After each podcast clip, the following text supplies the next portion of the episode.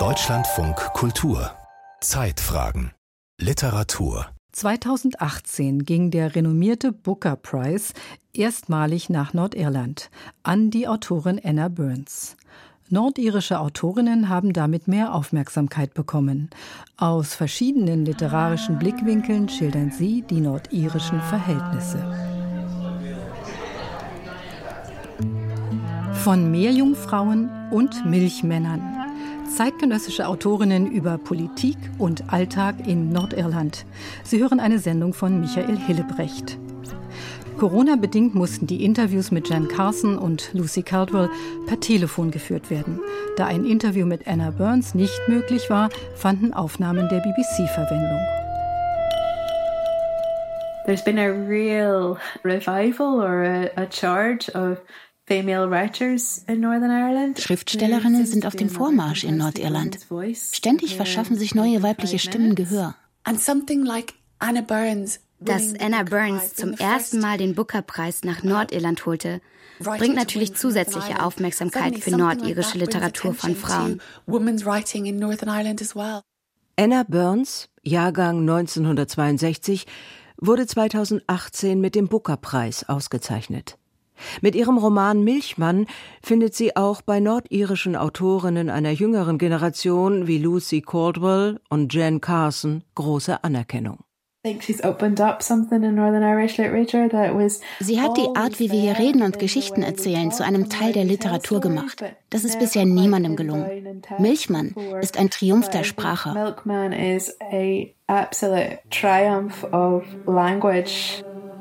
Sagt Jen Carson über den Erfolgsroman Milchmann von Anna Burns. Der Roman ist in einem katholischen Viertel einer nordirischen Stadt in den 1970er Jahren angesiedelt. Der Nordirland-Konflikt befindet sich auf einem Höhepunkt. Paramilitärische Gruppen sorgen auf protestantischer und katholischer Seite mit Bomben und Heckenschützen für konstanten Terror. Brutale Strafaktionen gegen vermeintliche Abweichler in den eigenen Reihen sind an der Tagesordnung. Hinzu kommt die Überwachung durch das britische Militär und die Polizei. Es war, als wäre das elektrische Licht abgestellt. Immer blieb es aus. Selbst wenn die Sonne untergegangen war und es hätte eingeschaltet werden müssen, machte es niemand an. Und es fiel auch niemandem auf, dass es nicht an war. Das alles schien normal. Was wiederum bedeutete, dass Normalität bei uns unter anderem ein dauerhaftes Nicht-Sehen können war, über das nicht gesprochen wurde. Schon als Kind wusste ich, vielleicht gerade weil ich ein Kind war, dass das keine körperliche Ursache hatte. Ich wusste, dass die Wahrnehmung eines Schattens, einer bestimmten Brechung des Lichts mit den politischen Problemen zu tun hatte, mit den Verletzungen, die entstanden waren, mit den Unruhen, dem Verlust von Hoffnung und Vertrauen, mit geistiger Entmündigung, die offenbar niemand überwinden konnte oder wollte.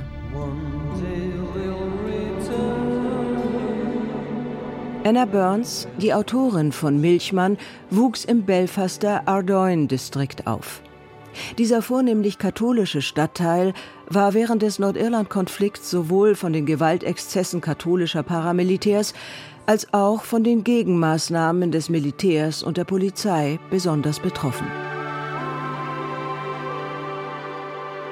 well, my upbringing did did have a great influence on the book um, in that ich bin in einer Gesellschaft aufgewachsen, die lange unter Gewalt gelitten hat und unter enormem Druck stand.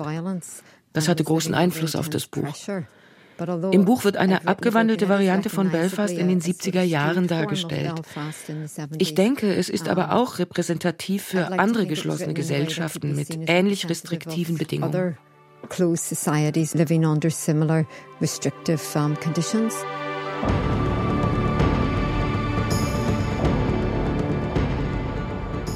Die Erzählerin von Milchmann blickt zurück auf die Zeit, als sie 18 war.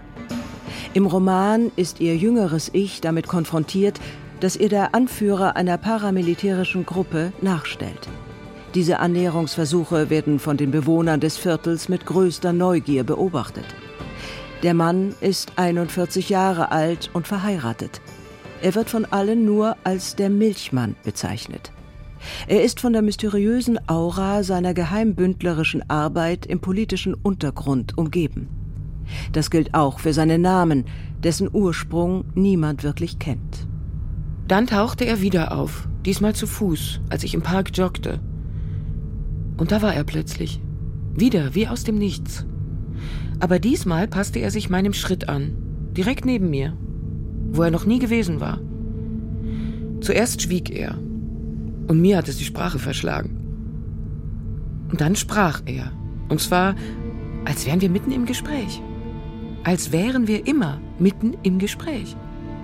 Seine Worte waren knapp und etwas gepresst, weil ich so schnell lief. Und es war meine Arbeit, von der er sprach. Er kannte meinen Arbeitsplatz. Er wusste, was ich dort, zu welchen Zeiten, an welchen Tagen machte und dass ich jeden Morgen den Bus um 20 nach 8 nahm, der mich ins Zentrum brachte. Außerdem sagte er, dass ich auf dem Heimweg nie den Bus nähme. Das stimmte. Die Erzählerin fühlt sich von diesem Stalker zunehmend bedroht. Beäugt wird sie bei diesen unerwünschten Begegnungen auch von den moralischen Instanzen des Viertels. Das sind meist ältere Frauen wie ihre Mutter, die hier eindeutig Ehebruch wittern. Weil sie zusammen mit dem Milchmann gesehen wird, erregt sie auch ungewollt die Aufmerksamkeit der paramilitärischen Gruppen sowie der sie bekämpfenden britischen Institutionen. So hört sie etwa während der Begegnung beim Joggen im Park das Klicken der Überwachungskameras aus einem Gebüsch am Wegesrand. Obwohl die Erzählerin sich gegen alle Gerüchte wehrt, glauben fast alle im Viertel, dass sie schon längst die Geliebte des Milchmanns ist. In einem Bezirk, der von Verdächtigungen, Mutmaßungen und Wahrheit lebte, wo alles spiegelverkehrt war, war es außerdem unmöglich, eine Geschichte zu erzählen oder sie eben nicht zu erzählen und einfach den Mund zu halten – Nichts konnte hier gesagt oder nicht gesagt werden, das nicht hinterher als einzig wahre Wahrheit verbreitet wurde. Die Erzählerin versucht, den Milchmann auf Distanz zu halten, ohne diese im Viertel so mächtige Person direkt vor den Kopf zu stoßen. Anna Burns erklärt, warum die Erzählerin wie auch alle anderen Figuren namenlos bleiben. Namen haben nicht funktioniert. Das Buch verlor damit an Kraft. Die fehlenden Namen steigern das Gefühl der Paranoia. Ein Gefühl der unterschwelligen Bedrohung ist immer da, denn es gibt nur wenig direkte Gewalt im Buch. Es herrscht eine Art kollektives Bewusstsein, das wichtiger ist als Autonomie oder Individualität.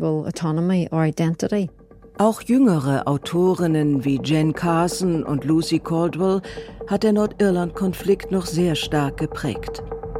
Jen Carson wurde 1980 geboren und ist in einer vom radikalen Protestantismus geprägten Umgebung aufgewachsen.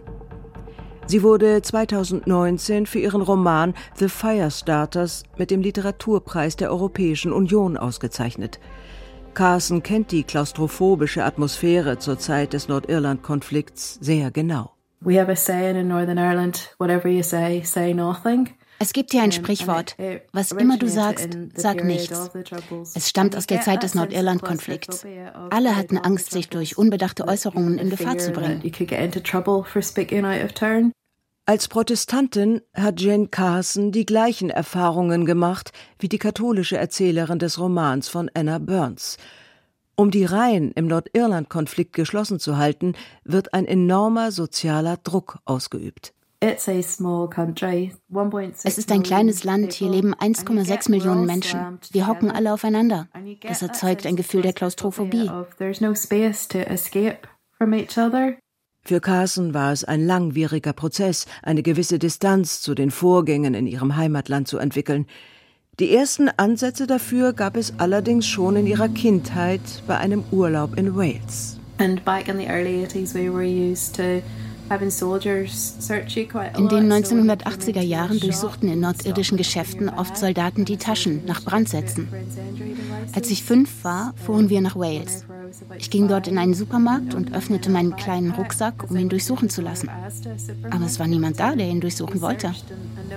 In diesem Moment wurde mir klar, dass bei uns etwas nicht stimmte.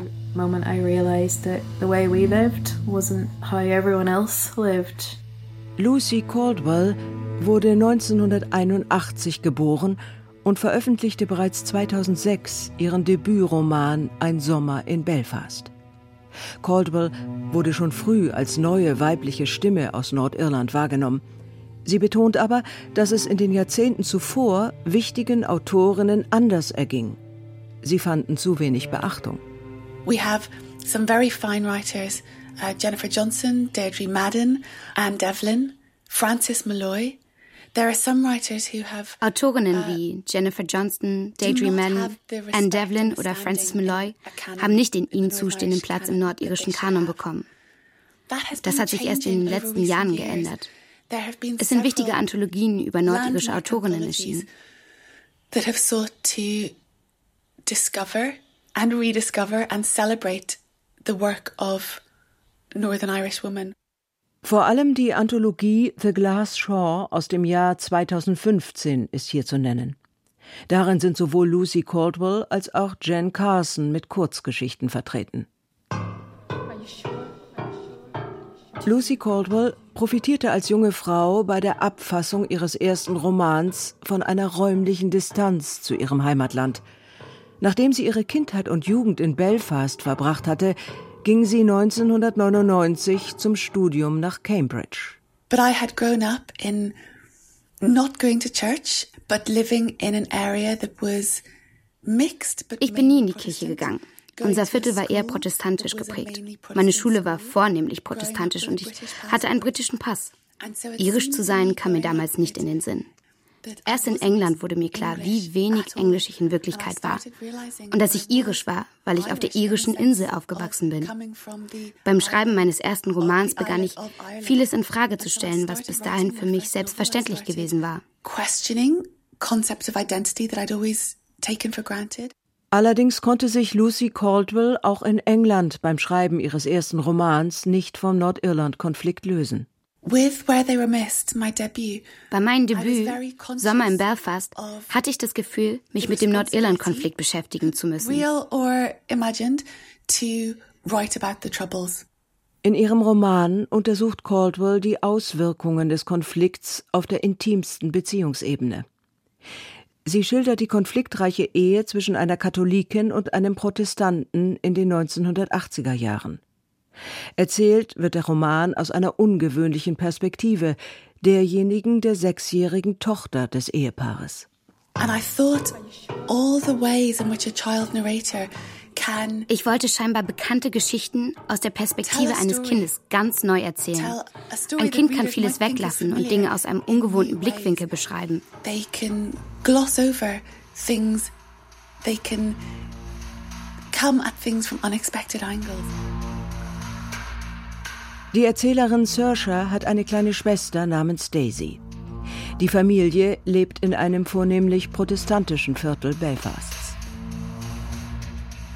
Wir winken den großen grauen Jeeps zu, die mit ihrem Stahlmaul voller scharfer Zähne knurrend über den Asphalt schleichen. Früher hatte Daisy immer Angst vor diesen Jeeps. Und ich auch ein kleines bisschen. Obwohl ich Daisy belog und behauptete, ich nicht. Papa meint, die seien da, um uns zu beschützen, aber Mama kann sie nicht leiden. Mama hat unser Winken gesehen. Sie kommt herausgerannt und knallt uns beiden eine. Wie oft habe ich euch schon gesagt, ihr sollt den britischen Armeejeeps nicht so nett zuwinken? The conflict in the family of my novel is der Konflikt in meinem Roman ist die verschärfte Variante eines Konflikts, der meine ganze Kindheit durchzogen hat. Meine Mutter war katholisch und mein Vater protestantisch. Meine Eltern verzichteten auf die Ausübung ihrer Religion, um ihre Ehe nicht zu gefährden. Auch meine Schwestern und ich gingen nicht in die Kirche und gehörten uh, keiner Seite an. Belonging really to either side. Erst im Laufe der Zeit konnte sich Lucy Caldwell von dem Gefühl befreien, als nordirische Schriftstellerin über den Nordirland-Konflikt schreiben zu müssen. If you grow up in a time of great conflict, there can be the sense that in Zeiten großer Konflikte kann der Eindruck entstehen, dass alle anderen Geschichten von diesem einen Konflikt gänzlich verdrängt werden. Mit der Veränderung ihres Blickwinkels ging eine Konzentration auf die weibliche Perspektive in ihrer Literatur einher. Besonders deutlich wird das in der 2016 erschienenen Kurzgeschichtensammlung Multitudes. Die Geschichten sind in den 1990er Jahren in Belfast angesiedelt, also noch vor der Beendigung des Nordirland-Konflikts durch das Karfreitag-Abkommen 1998. Der Konflikt ist aber nur ganz am Rande Thema der Geschichten. And so the stories in multitudes, they're all of girls and young women in den Erzählungen geht es um Mädchen und junge Frauen. Junge Leute versuchen Selbstmord zu begehen oder haben das Gefühl, ihr Leben sei nichts wert. Es gibt eine Geschichte über ein Transgender-Kind, auch Geschichten über die erste Liebe oder über junge Frauen, die ihren Platz in der Stadt suchen, in der Welt. Und Geschichten über junge Frauen, die sich in andere junge Frauen verlieben. There are stories about young women falling in love uh, with other young women. Während Lucy Caldwell sich bewusst weiblichen Figuren zuwendet, beschreibt Jen Carson in ihrem Roman The Firestarters vor allem männliche Umgangsweisen mit den psychischen Folgen des Nordirland-Konflikts. Mich hat besonders interessiert, wie Männer mit Wut, Angst und Verbitterung umgehen. Some of these issues around anger, fear, resentment, der Roman spielt im Belfast des Jahres 2014, also lange nach der Beendigung des Nordirland-Konflikts. Nach dem Ende des Konflikts waren wir in Nordirland besonders mit den psychischen Folgen, vor allem für Männer, konfrontiert. Viele haben hier Traumata zu verarbeiten.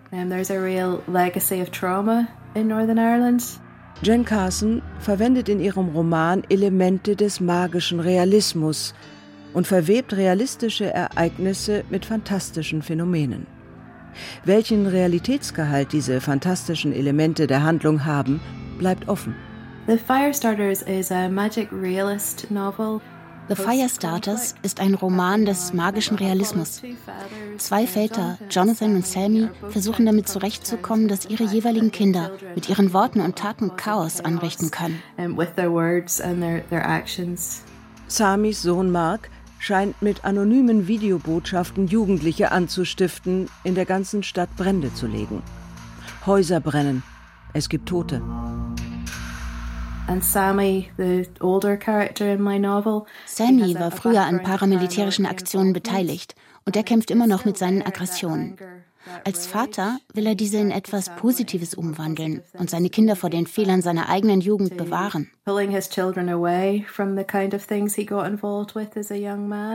Sami entstammt der Arbeiterklasse. Im Gegensatz dazu ist Jonathan, die zweite Hauptfigur des Romans, der Sohn wohlhabender Eltern. Obwohl ihn keine finanziellen Sorgen plagen, hat er bisher kein besonders glückliches Leben geführt. Jonathan ist sehr gehemmt. Er hat bisher noch nie eine richtige Beziehung gehabt. Für mich ist es eine Folge des Nordirland-Konflikts, dass selbst junge Männer der Mittelschicht diese Hemmung und die Unfähigkeit zu reden geerbt haben, obwohl sie selbst nie physische Gewalt erlebt haben. In der Geschichte von Jonathan zeigt sich der magische Realismus des Romans besonders deutlich bei seiner ersten sexuellen Begegnung mit einer Frau. Jonathan wird von einer Sirene verführt. Diese mythologische Figur kann mit ihrer Stimme Menschen manipulieren. Neun Monate später kommt ihr Baby Sophie auf die Welt. Ich lasse im Roman gänzlich offen, ob Sophies Mutter wirklich eine Sirene ist oder ob Jonathan sich das nur einbildet real or something that, that Jonathan has imagined. Aus Jonathans Sicht handelt es sich bei Sophies Mutter um eine sirenenhafte Meerjungfrau. Sie lebt bevorzugt in der Badewanne und kann betörend singen. Nach der Geburt von Sophie verschwindet sie jedoch. Jonathan kümmert sich als alleinerziehender Vater um seine Tochter. Er befürchtet, dass sich Sophie ebenso wie ihre Mutter zu einer Sirene entwickeln wird, Deshalb hat er große Angst vor dem Tag, an dem seine Tochter zu sprechen beginnen wird. Der Nordirland-Konflikt ist eine sehr wortlastige Angelegenheit. Rhetorik und Sprache spielen eine große Rolle. Deshalb die Sirene im Roman. Sirenen manipulieren Menschen.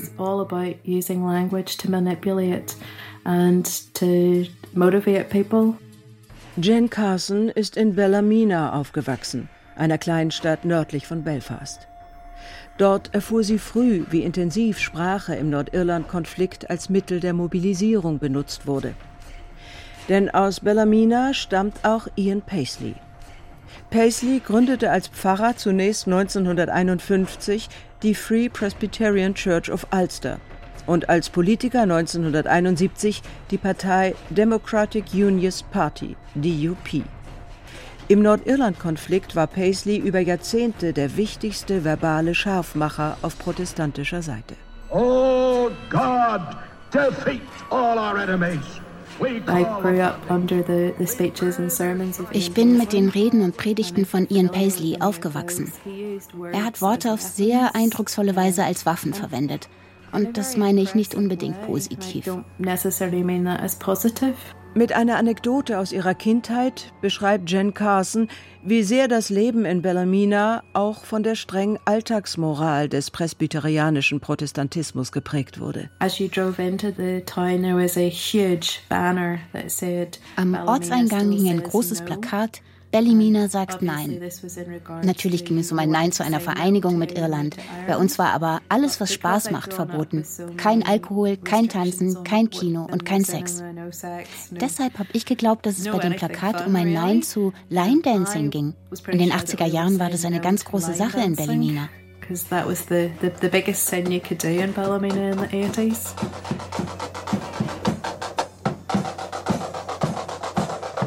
Den Hintergrund für Jen Carsons Roman The Firestarters liefert ein anderer wichtiger Punkt im Leben radikaler Protestanten, die alljährlichen Paraden des Oranierordens. Ihren Höhepunkt finden diese am 12. Juli, wenn an die Schlacht am Boyne im Jahr 1690 erinnert werden soll. Diese Entscheidungsschlacht zwischen protestantischen und katholischen Heeren wurde von protestantischer Seite gewonnen. Das führte zur Wiedereingliederung der abtrünnigen irischen Provinzen in das englische Königreich. Im Roman von Jen Carson wird Belfast im Vorfeld der alljährlichen Paraden des Oranierordens von einer Welle katastrophaler Brandstiftungen überrollt. And I wanted to set the book particularly in that period of the year because Das Buch sollte in dieser angespannten Zeit spielen. Alles fühlt sich klaustrophobisch an und es herrscht oft eine einschüchternde Stimmung. Alle hoffen, dass die Dinge friedlich verlaufen werden. Things will pass off smoothly and it won't tip into a very violent year. Für Jen Carson spielen bei dem scheinbar religiös und national motivierten Konflikt zwischen Protestanten und Katholiken auch soziale Fragen eine wichtige Rolle. Mein Roman ist in Stadtvierteln angesiedelt, in denen große Arbeitslosigkeit und Armut herrschen. Die Selbstmordrate ist hoch und viele Leute haben psychische Probleme. Die Frustration über all das kann leicht in Gewalt umschlagen.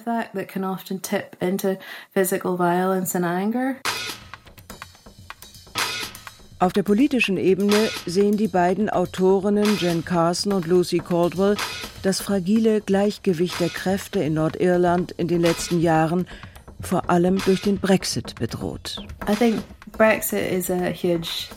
Der Brexit bedroht den Frieden in Nordirland. Es wäre sehr naiv, das zu leugnen. Jen Carson denkt auch darüber nach, wie sich die Beziehungen zur Republik Irland nach dem Brexit entwickeln werden. Realistisch betrachtet bringt uns das immer näher zu einer gemeinsamen Grenzverwaltung und letztlich zu einer Vereinigung mit Irland. Das wird nicht unbedingt in den nächsten Jahren passieren, aber ich denke, ich werde das noch miterleben.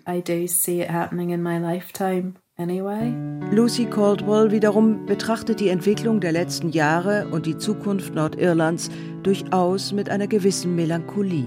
Borders come, borders go, things shift. Grenzen können verändert werden. Alles ist im Fluss. Es fühlt sich komisch an, dass der Ort, an dem ich geboren wurde, vielleicht irgendwann nicht mehr existieren wird der Brexit und eine mögliche Vereinigung Irlands, alles wirkt heute viel dringlicher und bedrohlicher als noch vor fünf Jahren. Jen Carson schätzte besonders die Offenheit in Fragen nationaler Identität, die sich nach der Beendigung des Nordirland-Konflikts entwickelt hat. Diese Offenheit sieht sie durch den Brexit bedroht. There was a, a period there Nach dem Karfreitagsabkommen waren in Nordirland viele Identitäten möglich. Du konntest irisch und britisch sein, aber auch nur irisch oder nur britisch oder nordirisch oder europäisch. Vor dem Brexit hätte ich gesagt, politisch bin ich britisch und kulturell irisch. Mit dem Brexit wurde das für mich fraglich und die Corona-Krise hat es noch verstärkt. Ich fühle mich jetzt mehr irisch. Ich habe einen irischen Pass, den ich auch regelmäßig benutze. Lange Zeit waren die Stimmen von Frauen nicht zu hören. Lucy Caldwell und Jen Carson sehen sich als Teil einer neuen Generation von Autorinnen, die sowohl voneinander profitieren als auch für die Repräsentanz von weiblichen Perspektiven in der Gegenwartsliteratur Nordirlands sorgen. Unlike the quotation by Gore Vidal, der US-Intellektuelle Gore Vidal hat einmal gesagt, wenn meine Freunde Erfolg haben, stirbt etwas in mir. Tatsächlich ist das Gegenteil der Fall. Je mehr Aufmerksamkeit einzelne Autorinnen und Literatur von Frauen bekommen, desto mehr profitieren davon auch andere Schriftstellerinnen. Im Englischen gibt es dafür ein Sprichwort. Die Flut bringt alle Boote nach oben. There's a phrase in English, a rising tide lifts all boats. I grew up reading Irish literature that was very heavily male. In meiner Jugend gab es fast ausschließlich irische Literatur von Männern. Außer Seamus Heaney auch nur wenige Stimmen aus Nordirland und schon gar keine Frauen. Wenn ich jetzt sehe, dass junge Frauen in der Schule Bücher über ihre Stadt und ihr Land lesen können, die von Frauen geschrieben wurden, dann bin ich darüber sehr froh. That, just makes me really happy. Von Meerjungfrauen und Milchmännern. Zeitgenössische Autorinnen über Politik und Alltag in Nordirland. Sie hörten eine Sendung von Michael Hillebrecht. Es sprachen Rona Greiner, Maria Hartmann, Bettina Kurt und Annika Mauer. Regie Stefanie Lasey, Tonjan Fraune, Redaktion Dorothea Westphal. Für die Bereitstellung der Aufnahmen von Anna Burns danken wir der BBC.